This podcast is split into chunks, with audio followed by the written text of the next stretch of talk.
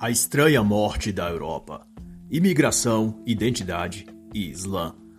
Douglas Murray. Este é um trabalho de análise literária. Não reproduz as opiniões ou pontos de vista do autor e nem substitui a necessidade da leitura da obra no seu todo. Pode ainda conter relações, comparações ou exemplificações para com a cultura política do dia ou eventos atuais. O autor é britânico e conservador Autor de diversos livros de temas políticos, filosóficos e culturais, tornou-se notório no Ocidente devido à sua erudição e sua grande capacidade de análise geopolítica. Como todos que não dançam o samba do politicamente correto da esquerda, ele, assim como outros, foi difamado por jornalistas da velha imprensa e pelo Wikipédia, chamado de ultradireitista, radical de extrema-direita e todos esses jargões estúpidos da esquerda. Por pouco não o chamaram de bolsonarista. e a ideia que ele trata nesse livro discute a situação da Europa, no que concerne às transformações que ela vem passando nos últimos anos. Para ele é um tipo de suicídio, mas, porém, um suicídio que os próprios líderes políticos europeus têm induzido a cometer. A civilização europeia está a caminho do suicídio, afirma ele. As demandas ditas sociais, dos direitos humanos, das coletividades e minorias em geral, chamadas também de causas igualitárias e de justiça social, blá blá blá, estão a gerar uma tal mudança na Inglaterra e todo outro país da Europa, que em pouquíssimo tempo ela se tornará uma outra cultura, um outro lugar, uma coisa irreconhecível radicalmente diferente do que ingleses, franceses, alemães e dinamarqueses conheceram. Nenhum desses países terá cara ou cultura, ou até seu idioma próprio, ou como era conhecido por seus próprios conterrâneos. Ninguém reconhecerá a Europa como a Europa que viam e em qual viviam. E o que todos assistem agora é o desaparecimento dela, da antiga civilização europeia. Se compararmos ao Titanic, esse é o momento após a colisão com o iceberg, em que todos se viram como podem embarcados ainda no navio que está afundando. Uns pulam na água na esperança de nadar até que apareça um resgate. Outros se amontoam nos pouquíssimos botes salva-vidas e se arriscam também em alto mar. E muitos outros, já convencidos que não resta qualquer esperança, assistem impassionais o navio afundando com elas dentro. Não lutam por nada, nem por suas vidas e nem pelo que quer que seja. Apenas observam e esperam o momento das águas turbulentas os tragarem de vez. Com a devida licença poética, a Europa será como a lenda da antiga Atlântida ou Lemúria, um mito contado com um misto de incredulidade e nostalgia tardia, de que teria havido ali uma civilização notável, capaz de feitos incríveis e incomparáveis, mas que a loucura dos seus próprios vícios e abolimento de seus valores e bases ancestrais para abraçar o puro desenvolvimento, materialismo, o tecnicismo. Isso os levou à imprudência e a tal grau de caos que o colapso delas foi inevitável. E toda a ilha que abrigou esses povos afundou-se no mar. A Europa também está afundando e muitos se afogarão com ela. É essa a constatação. E de então, o debate que se faz agora não é sobre como salvar a Europa, mas o que ainda dá para salvar da Europa. Isso é, quais aspectos da cultura, quais símbolos da arte ou da música ou da religião que permeou a antiga Europa ainda é possível guardar para exportá-la para um outro terreno distante, para que possa essas sementes serem plantadas e germinadas. O que se pode discutir ainda é quais partes dos antigos tesouros culturais e intelectuais que a Europa possuiu, sobremodo aqueles da Idade Medieval, ainda dá para resgatar e escondê-los para as gerações seguintes. Não os milênios X ou Y, mas alguma outra que, quem sabe, virá. a grande questão é que muitos dos problemas que levou a Europa a esse estado de putrefação com o corpo ainda vivo vêm dos próprios líderes europeus. Ao invés de ajudar a recuperar a saúde moral, financeira e social do continente, muito ao contrário, eles a esfaqueiam para que morra ainda mais rápido. O autor cita aqui o ex-primeiro-ministro sueco que disse que a barbárie era o que ocorria ali e as coisas boas só podiam vir de fora. e o que ocorre é que essa mentalidade prevalente na política é o que faz com que as fronteiras morais, ideológicas e também geográficas do país se abra de modo irresponsável para tudo que organizações multiculturalistas e globalistas trazem de fora para dentro do país.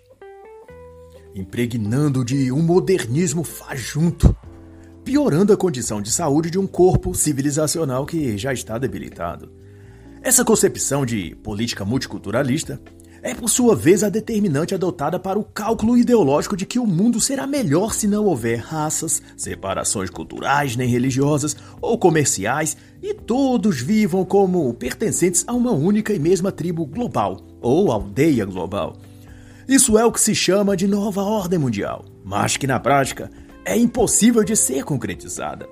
Os seres humanos não são dispersos ou diferentes ou seletivos por uma imposição cultural de fora para dentro. Cada povo e cultura é diferente por uma condição inerente à sua própria identidade pessoal e seus sentimentos internos muito profundos que não é possível mudar.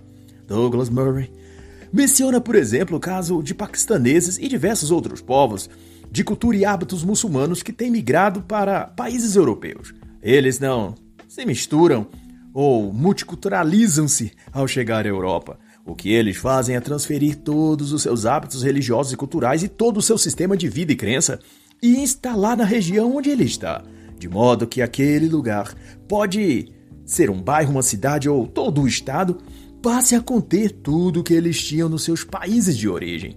O idioma falado, os modos de vestir, os feriados e até as leis locais são alteradas à revelia dos códigos de leis do país ali da Europa para que aquele pedaço da Europa, seja bairro, cidade ou estado, se torne um pequeno Paquistão, uma mini Síria, uma filial da Líbia ou uma miniatura do Afeganistão ou Iraque.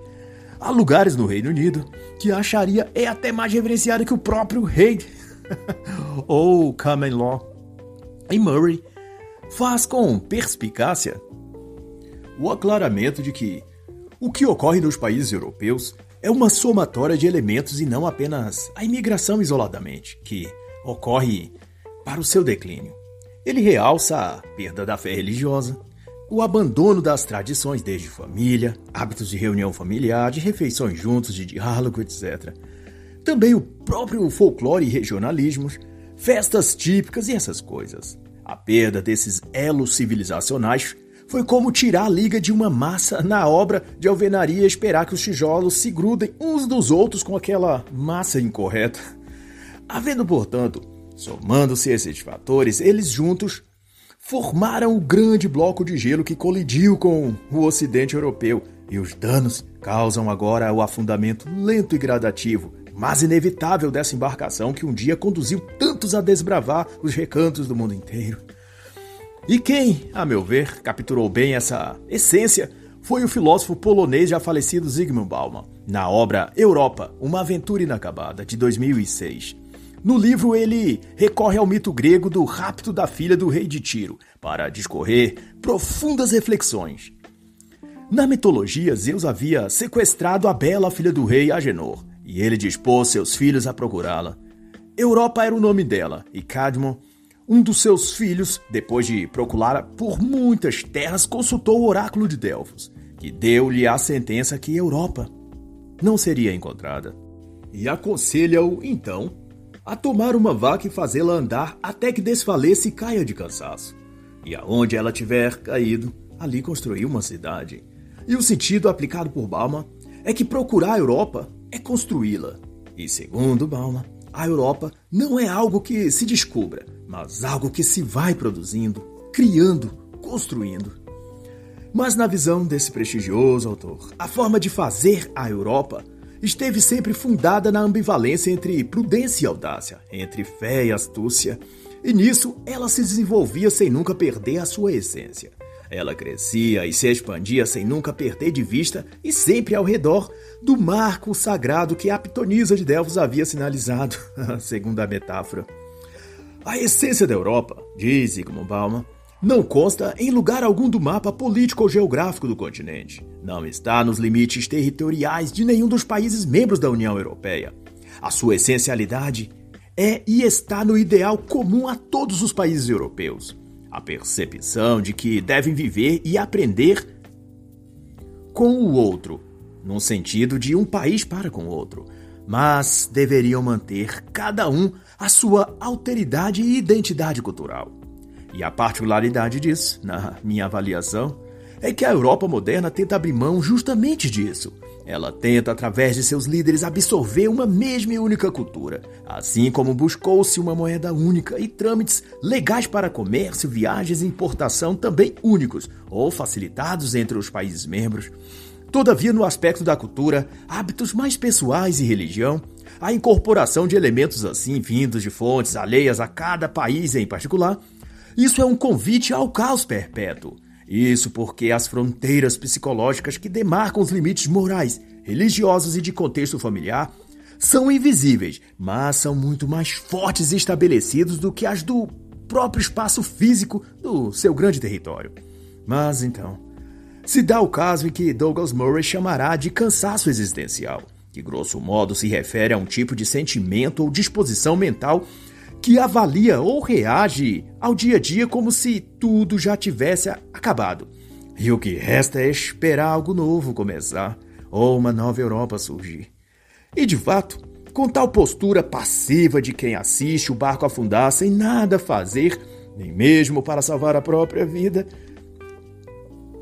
uma suposta nova Europa está mesmo surgindo. E a cara dela não é boa. Migração em massa, ideologia de gênero para todos, inclusive crianças, controle social, linguagem politicamente correta, abolição do cristianismo, imersão na religião e costumes islâmicos e por aí vai. O cansaço existencial civilizacional, vai então dizer o autor, é um fenômeno em que uma sociedade desiste de sua força, e a consequência é que uma outra nova sociedade começa a surgir no lugar para suplantá-la. Mas da parte de muitos, eles veem que mudanças sempre ocorreram, seja na Europa ou em outro lugar, e que tudo continuará o mesmo nos aspectos mais relevantes. Mas, para Murray, quando as mudanças tendem a ocorrer de maneira drástica, promovem rupturas sociais também bruscas, causando um grau de estresse maior do que as pessoas podem absorver.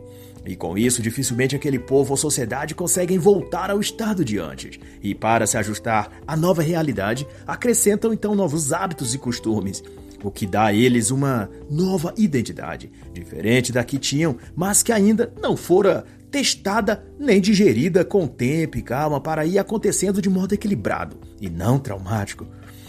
E todo trauma e toda ruptura pode produzir marcas que, de tão profundas, geram efeitos psicológicos para além daquela ferida aberta. E que, mesmo quando cicatrizar, os efeitos continuarão no psicológico, moldando permanentemente os atos daquela pessoa. E o mesmo se aplica quando se trata de país, ou de sociedade, ou de região. E para o autor, um desses pontos de impacto traumático é a ruptura da Europa para com o cristianismo. Ao elaborar uma constituição própria em que buscou excluir o paradigma religioso cristão de suas bases, a União Europeia assinalou a lápide em que a própria Europa jazeria enterrada. Isso porque a raiz do continente no seu todo está assentada no solo do cristianismo. Arrancar a raiz desse terreno é o mesmo que condenar a planta à morte. E de acordo com Douglas Murray, a postura dos líderes europeus de afastar a Europa de suas origens cristãs seria compensado por um forte componente político e tecnológico, a fim de demonstrar que a Europa do século XXI, nas palavras do autor, tem uma estrutura autossuficiente de leis, de instituições e direitos que servem ao povo muito melhor que quaisquer sistema religioso. Todavia, o próprio direito e leis, tal como várias outras instituições do tipo, foram geradas ou revitalizadas também pelo cristianismo. Assim, sem a fonte que lhes deu vida, sua tendência é morrer. E como exemplo disso, Douglas Murray diz que sempre que nossos governos e militares estão comprometidos em algo a ver com direitos humanos, as coisas ficam piores do que antes e terminam em fracasso. E demonstrando que sem o componente metafísico que a religião traz, o povo, os seres humanos as pessoas de um determinado lugar, é insuficiente e ineficaz para o que se propõe nesse tema. Quando perdemos aqueles valores que deram sentido ao nosso passado, ou as ideias que podem justificar o nosso presente ou futuro, caímos numa situação de incertezas que, se coincidir com uma fase e período em que aquela cultura ou sociedade esteja já em convulsão e mudança social, os resultados certamente serão trágicos. E é exatamente o processo em que passa o continente europeu. Dentro de um período em que há conflitos sociais e de governo, guerras civis ameaçando eclodir, guerra militar entre Rússia e Ucrânia, por exemplo. Esse exemplo eu é que dou devido a que no ano de 2017 em que se publicou este livro, na primeira edição, a guerra de Putin contra Zelensky ainda não tinha acontecido. Crises econômicas, enfraquecimento da religião, Nessa turbulência toda, começaram a chegar na Europa milhões de refugiados e imigrantes de outras culturas. Isso é como acertar um golpe numa perna que já estava engessada, tentando se recuperar. Ocorre então que aquela cultura entrante encontra naquele lugar um espaço vago e passa a ocupá-lo. A falta de identidade, de senso de propósito e de base existencial decorrentes, em parte por processos políticos internos dos próprios países, criou um ambiente vulnerável bastante para que os costumes e fé e pressupostos de culturas migrantes para a Europa, como a islâmica, achassem um clima favorável para florescer. E uma vez florescido, como não há espaço vago na política, idealizou também conquistar outros ambientes também em crise: o judiciário, o parlamentar, o cultural, o religioso. E assim foi sendo comum ver muçulmanos típicos que defendem e seguem a Sharia islâmica e até defensores abertos da jihad, candidatando-se a cargos públicos no parlamento e no poder judiciário em diversos países da Europa, favorecidos por leis de inclusão, de cota ou qualquer dessas coisas voltadas para as minorias. Mas o que acontece se essas pessoas se tornarem líderes políticos nesses países? Para qual direção eles irão conduzir a Europa? Para suas raízes cristãs?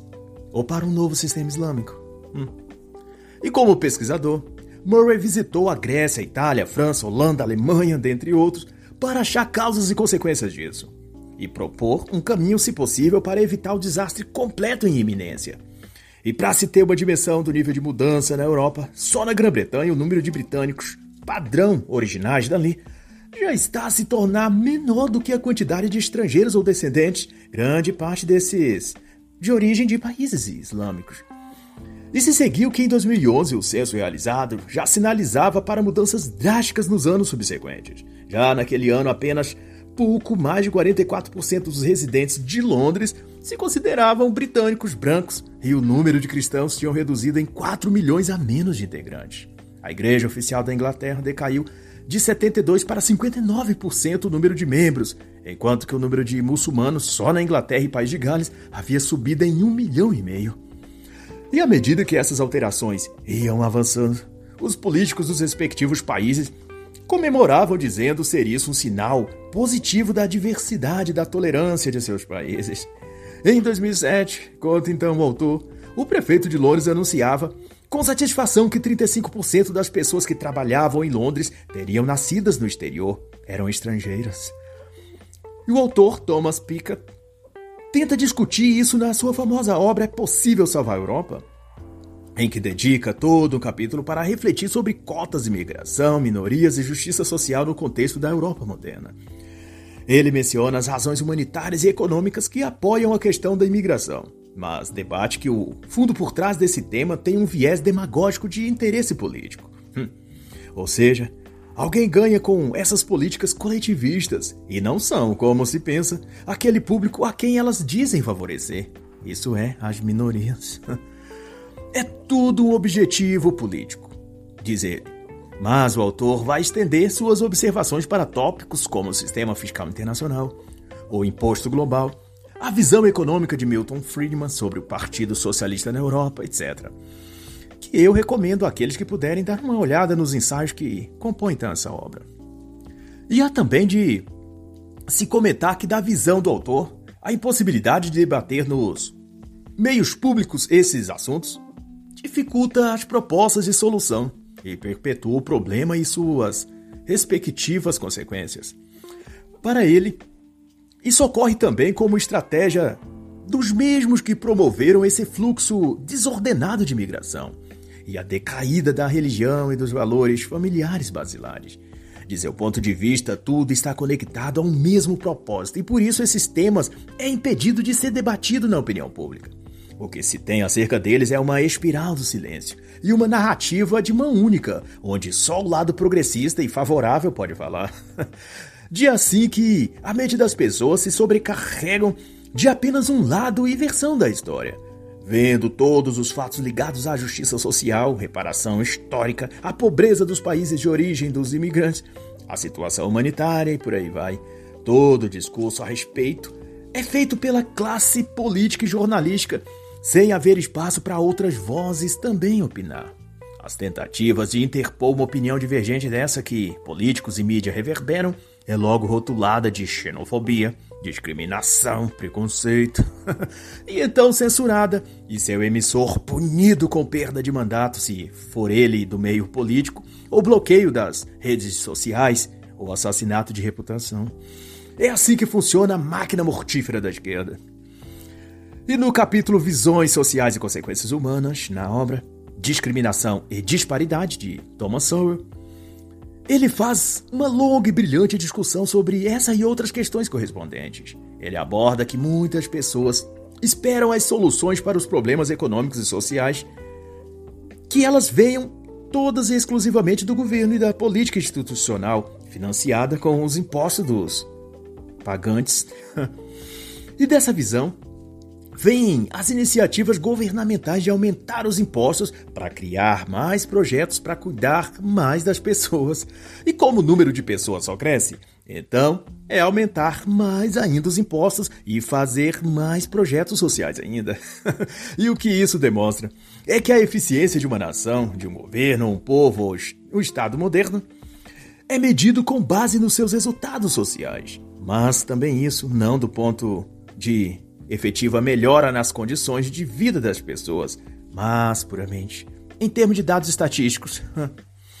Quanto mais ações sociais e políticas públicas de apoio e assistência às minorias, mais aquela nação é vista e creditada como desenvolvida, como evoluída.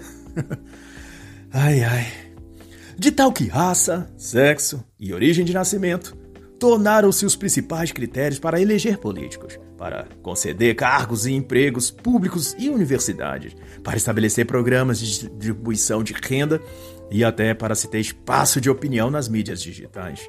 E dessa maneira, todo o país é prejudicado porque se deixa de investir na estrutura do país como um todo, para dar destaque às políticas raciais, étnicas e de gênero o que atrai mais pessoas de fora querendo uma fatia do bolo, mas também estimula os próprios cidadãos locais a deixar de dedicar-se ao que ele aprendeu a fazer, ou mesmo a perseguir objetivos maiores para o futuro dele.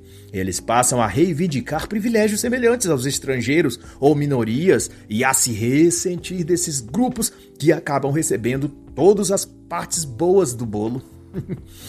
e o bolo europeu tem sido assim repartido e isso tem sido uma das esteiras que levam o continente ao fracasso como destino final. E Douglas Murray esclarece, então, a linha de raciocínio que sustenta ideologicamente essas iniciativas governamentais.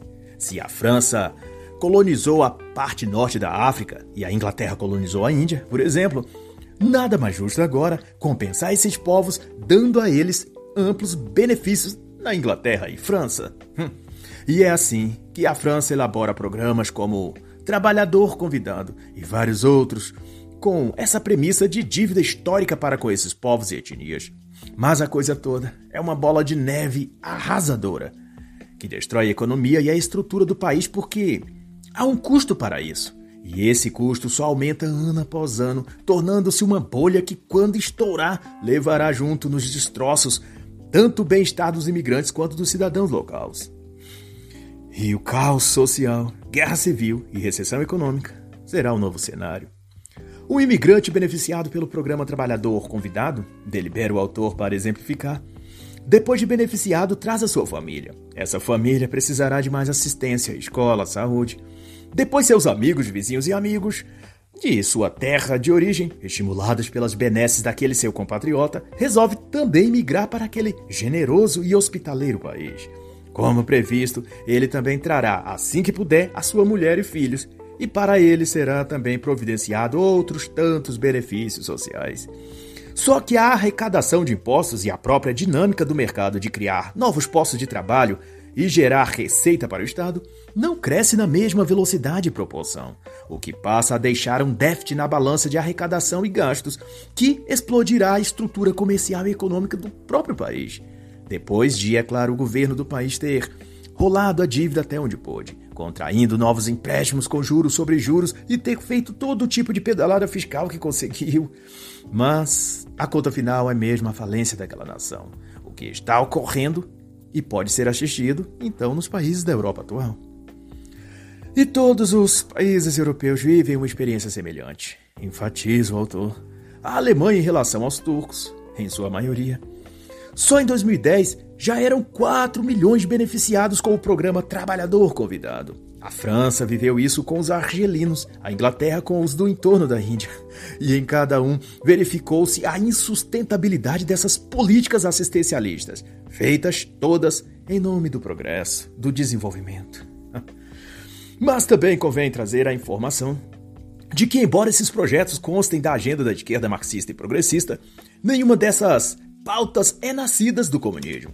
Elas vêm de um projeto e agenda ainda maior chamado Nova Ordem Global, e o próprio marxismo é só uma ferramenta para implantá-la. Na soma geral, esquerda, direita, progressismo ou liberalismo são todos instrumentos de uma mesma ordem mundial, ou ferramentas de trabalho distintas, como o compasso e o esquadro do arquiteto. Boris Johnson, cita o autor, quando era prefeito de Londres, conclamou que se parasse de reclamar e se opor à imigração e também não se usasse mais os termos explosão migratória. Na época, os chamados políticos de direita, como, como ele fingia representar, estavam propondo maior rigor nas leis de imigração e prevendo um cenário de caos e descontrole social e econômico. Se a imigração, que ainda era pequena e passível de controle, continuasse a subir como ensaiavam fazer os parlamentares de esquerda, com seus projetos assistencialistas, multiculturalistas. Ai, ai, ai. é por isso, estendendo eu o debate para além do que o autor diz, mas na mesma ideia geral, que os políticos da chamada ala da direita, em momentos chave de uma situação de grande importância para o país, de repente, para surpresa dos seus eleitores, colocam-se ao lado do bloco esquerdista naquela questão ou de algum modo não agem à altura da expectativa de seu público. Essa decepção ou virada de casaca dos políticos da direita, quando mais se precisava deles, é somente parte do script que ele segue, o de simular oposição à esquerda até que os agentes invisíveis que controlam ambos os lados deem outros comandos a eles e lhes digam para apoiar, para se omitir ou para mudar de lado nesse ou naquele projeto, naquela proposta ou naquela situação. A decisão dos rumos que deve seguir a direita e a esquerda não parte deles mesmo, mas daqueles que os financiam e têm nas mãos o controle remoto psíquico do sistema político no seu todo. É por isso que políticos de direita vão sempre decepcionar. E os da esquerda serão sempre os nojentos e asquerosos que sempre foram. Esse é o papel de cada um dos lados para empurrar a pauta da ordem globalista de poder. Afinal, não é assim que estão posicionados o esquadro e o compasso na maçonaria? um em oposição ao outro, mas, porém, ambos cercado por um círculo que também é a roda dos ventos, o símbolo das direções. Em alguns emblemas maçônicos, mais antigos inclusive, o compasso e o esquadro está dentro de um círculo em forma de leme ou volante de navio, indicando que há um círculo de poder acima do esquadro e do compasso. E nessas insígnias mais tradicionais da maçonaria, o próprio leme circular está contido dentro de um anel maior, onde se lê as inscrições liberdade, igualdade e fraternidade. A fraternidade, se quisermos especular mais, é o axioma simbólico da casta religiosa, ou do padrão religioso embutido em todos os projetos de poder globalista. Representa também a mentalidade religiosa, que é um esquema psicológico de domínio mental e de condução das massas. Igualdade, por sua vez, pode inferir ao próprio sistema igualitário ideológico administrado e interpretado pela esquerda na política. Remete àqueles grupos que atuam na personagem dos direito das minorias, do anticapitalismo, da igualdade de gênero e toda outra falácia do tipo. Já a liberdade, por último, é o símbolo ideológico da chamada direita na política. Com esse script na mão, os sectários da religião política levantam a bandeira das liberdades, individuais, de mercado, religiosa, etc. Mas como é só um símbolo e não uma verdade a ser aplicada no mundo real, toda vez que algo de concreto e de verdadeira mudança vem à tona para ser aprovado pela tal direita e contra a tal esquerda, Misteriosamente, os da direita pulam do barco, inventam qualquer pretexto para não afetar os planos que alguns pensam ser de esquerda, mas são mesmo da ordem global que dirige os rumos da política e dos próprios políticos. Como Boris Johnson fez, tanto como prefeito quanto depois na função de primeiro-ministro, função essa posterior a este livro de Douglas Murray. Mas nada disso chega a ser de fato surpreendente. Quem a essa altura ainda acredita que o mundo é como parece, ou como os jornalistas mostram e descrevem em seus comentários na TV e telejornais, então não há o que se fazer em relação a essas pessoas. Elas estão num estado hipnótico que não será despertado mais a não ser por intervenção divina.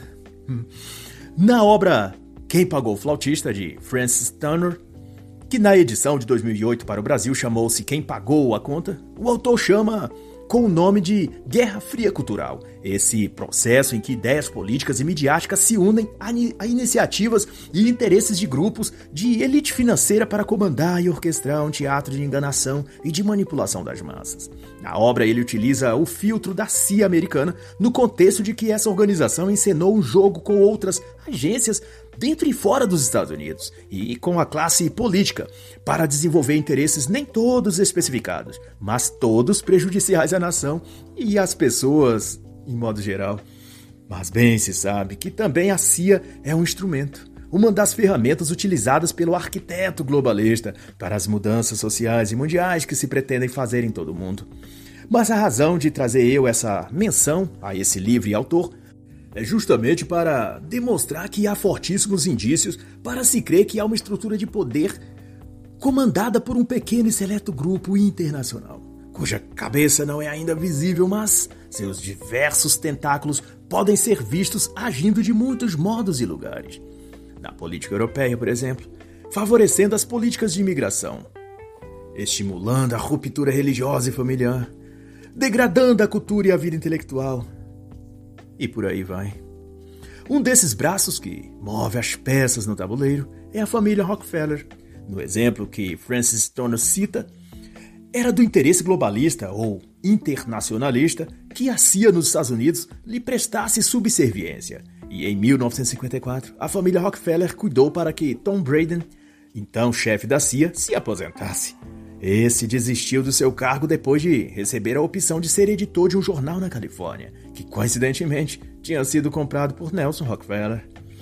No comando então da CIA assumiu Cod Meyer, e desde aí a organização foi configurada para que se tornasse uma poderosa ferramenta de guerra psicológica, política e paramilitar, com incursões dentro e fora dos Estados Unidos.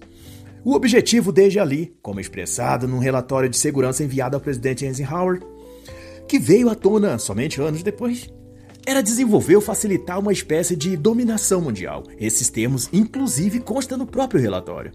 A coisa toda é tão sórdida e sinistra que, à época, nesses bastidores, dizia-se que o Congresso, ou seja, a classe política, direita e esquerda, eram apenas garotos de recado.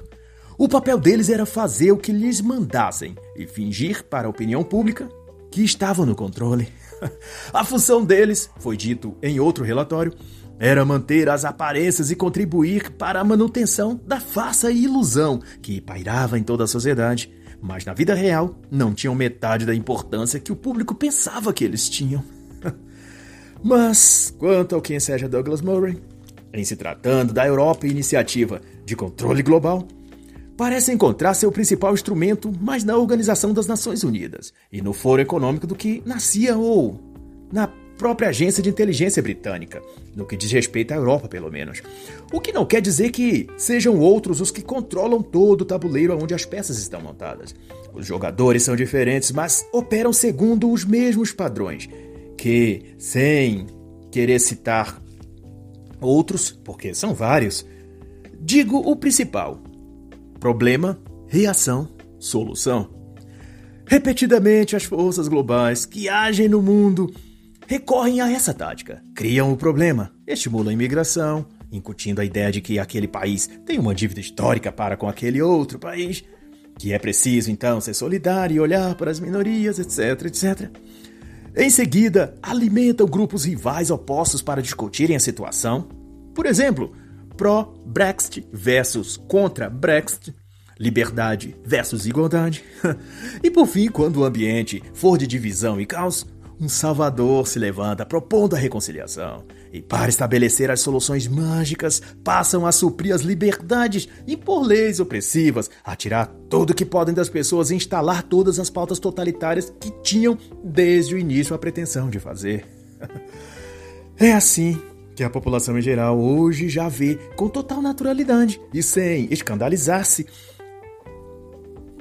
Agências internacionais sem qualquer legitimidade e autonomia política em nenhum país, como a ONU, o Foro Econômico de Klaus Schwab, ou até empresas privadas como Meta, Google e seus respectivos donos, propondo imposto global, confisco de propriedade privada de quem desrespeitar alguma lei climática absurda, a inoculação forçada de substâncias medicamentosas até em recém-nascidos, a censura prévia de pessoas ou bloqueio de seus bens por opinião no WhatsApp.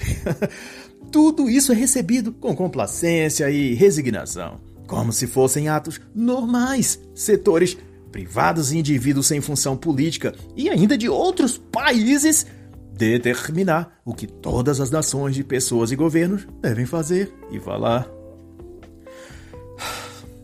E algo dessa magnitude só é então possível por causa do profundo grau de adestramento psicológico que as massas foram submetidas e de que agora se encontram. Ninguém se assusta mais ao ver as estacas sendo fincadas e o arame farpado sendo enrolado nelas, demarcando os limites do nosso curral. Ninguém se importa mais de ser escravo. E isso é um tipo de contágio ou de epidemia de servidão que o autor identifica também na Europa.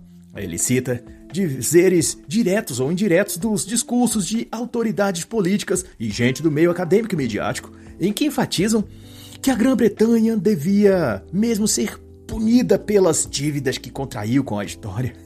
Isso se referindo ao período de colonização da Índia e outros lugares. Mas, porém, Douglas Murray argumenta que se tudo isso contido nessas declarações vieram de pessoas de influência no país e contribuíram para a transformação social, que se seguiu no caso das imigrações em massa, dentre outras, então se trata de um ato deliberado de sabotagem nacional. E também, nesse aspecto, tudo que foi comentado, eu vou citar o autor Ricardo Antunes na obra O Privilégio da Servidão.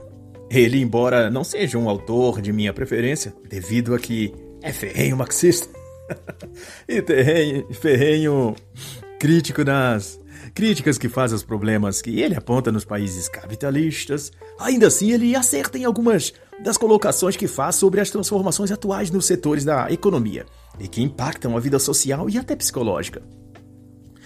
O diagnóstico dele só erra, a meu ver, no concernente ao vetor causador da doença, digamos assim. Hum, como todo comunista, para ele a fonte do mal é o capitalismo, no plano econômico, a religião cristã na esfera cultural e a família tradicional no quadro moral.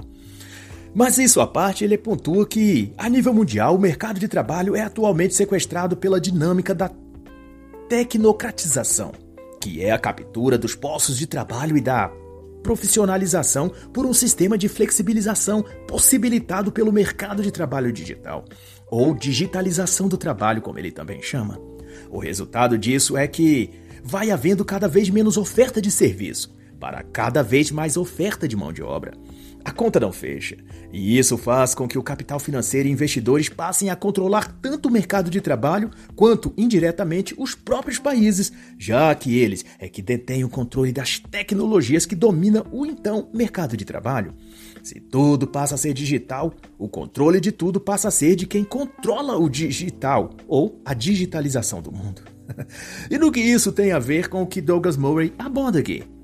É que Nessa conjuntura de precarização do trabalho, as pessoas viram escravas de um sistema tecnocrata que atua acima e à revelia das nações e governos. E como não respondem a ninguém, esses burocratas financeiros passam a criar o seu próprio modelo de ditadura, que já começa a ser chamado de terceira via, porque não é nem capitalismo e nem comunismo, estrito facto, mas uma mescla ou híbrido dos dois mas numa concentração de poder exclusiva nas mãos de uma elite financeira que ninguém sabe ao certo quem é ou de onde atuam. Hum, em analogia, vemos as cercas do curral, mas não sabemos quem é o dono do pasto. Simples assim. E nesse exato sentido, as transformações, pelo que vem sofrendo os países europeus, se encaixam exatamente nesses precedentes. E Moore vai dizer mais sobre a crise na Europa. Ele acentua que as consequências dessa pretensão de se criar ou fazer do governo um provedor de tudo, ou como chamam, um estado de bem-estar social, leva o país, isto é, cada país da Europa, a adotar medidas políticas danosas em todos os sentidos e que a médio e longo prazos levam ao mal-estar e não ao bem-estar. Ele observa então que o aumento do fluxo migratório, o governo da Grã-Bretanha, assim como outros, teve de ofertar moradias adicionais num país que não tinha espaço para aquela demanda imensa e repentina. Houve então a decisão política de avançar e eliminar o cinturão verde das cidades para se construir moradias e amenizar o problema. O país perdia em qualidade de vida e também aumentava o custo de se viver naquele país, uma vez que, para providenciar assistência a tantas pessoas, mais impostos e mais taxas eram criadas, ao passo que, pelo menos por um tempo, Grande parte desses imigrantes não tinham trabalho formal, logo não contribuíam diretamente com alguns desses impostos, o que aumentou ainda mais o tamanho do sacrifício exigido dos europeus e dos ingleses e dos franceses e dos alemães. O número de imigrantes que precisavam ser atendidos com moradia só na Inglaterra, esclarece o autor, corresponde a se construir uma cidade do tamanho de Liverpool, todos os anos para acomodar tanta gente mas ainda assim o ritmo de construção não conseguiria acompanhar a demanda. Em critérios brasileiros, para efeito de comparação, corresponde a uma cidade como Lourdes, Monções, Saltinho ou Ribeirão Pires, em São Paulo, em termos de extensão territorial. Mas não é só moradia também. Teria de se suprir vagas nas escolas, em hospitais, postos de trabalho e tudo mais. A questão não é só abrigar pessoas. Abrir as fronteiras em nome da justiça social há uma miríade de efeitos colaterais que demandam planejamento técnico e prudência nas decisões. Questões que não se referem só a ideologias e escolhas políticas e narrativas lacradoras, mas que exigem uma determinada estrutura que país algum conseguiria atender. Mas aqueles que pensam apenas com a ideologia na cabeça, que querem o comunismo a todo e qualquer custo, não atentam para a inviabilidade física, material, geográfica e também financeira daquilo que eles pretendem implantar. Eles querem as fronteiras abertas e pronto, apenas porque isso é politicamente correto. E Douglas Murray vai, no decorrer da obra, elencar e refutar cada uma das falácias que os progressistas utilizam para justificar a posição deles de fronteiras abertas, favoráveis à migração em massa e todas essas outras pautas envolvendo minorias. A falácia da contribuição financeira que os imigrantes dariam ao país como mão de obra o ganho cultural através da diversidade de culturas e aprendizado com outros povos, a falácia da população envelhecida local e subsequente escassez de mão de obra e de juventude no país, e também uma carta na manga usada pela imprensa e mídia marxista de lá. A hipótese de que favorecer a imigração em massa é um ato de amor ao próximo, de empatia. Que certamente transforma todos em pessoas melhores. Esse argumento também é usado para diversas questões ideológicas aqui no Brasil. Ah, pela velha imprensa, é a chamada sinalização de virtude, que no fundo é somente mais landainha da esquerda para atingir seus objetivos de controle e poder. Mas o autor também passa pela lorota da dívida histórica e essas coisas, e como tudo que a esquerda produz é apenas vento ensacado, para citar a presidenta, que essa turma elegeu uns anos atrás e não fez mesmo nada em seu governo além disso, de falar besteira e afundar o país em pautas lacradoras. ai ai. Mas como já dito, e ficou claro, essa é uma tendência global. Não se trata puramente de comunismo, mas de um projeto mundial de poder, que os próprios comunistas também estão inseridos e são usados como ponta de lança e serão descartados assim que a tarefa deles estiver cumprida.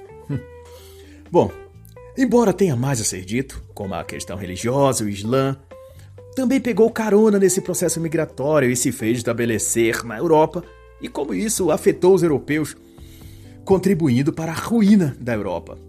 E também a mais recente arma ideológica do globalismo, a pauta de gênero ou nova identidade social. Tudo isso tem sua parcela de contribuição no assassinato planejado do continente europeu e do modo de vida do seu povo, em nome, sempre, de uma agenda globalista.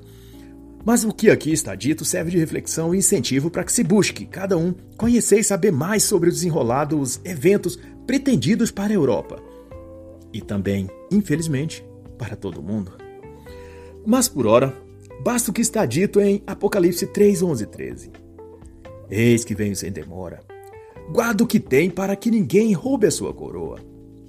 Ao que vencer, eu farei coluna no templo de Deus e escreverei sobre ele o nome do Senhor, e dele nunca sairá. E assim, encerra a análise da obra A Estranha Morte da Europa, Imigração Identidade e Islã, de Douglas Murray.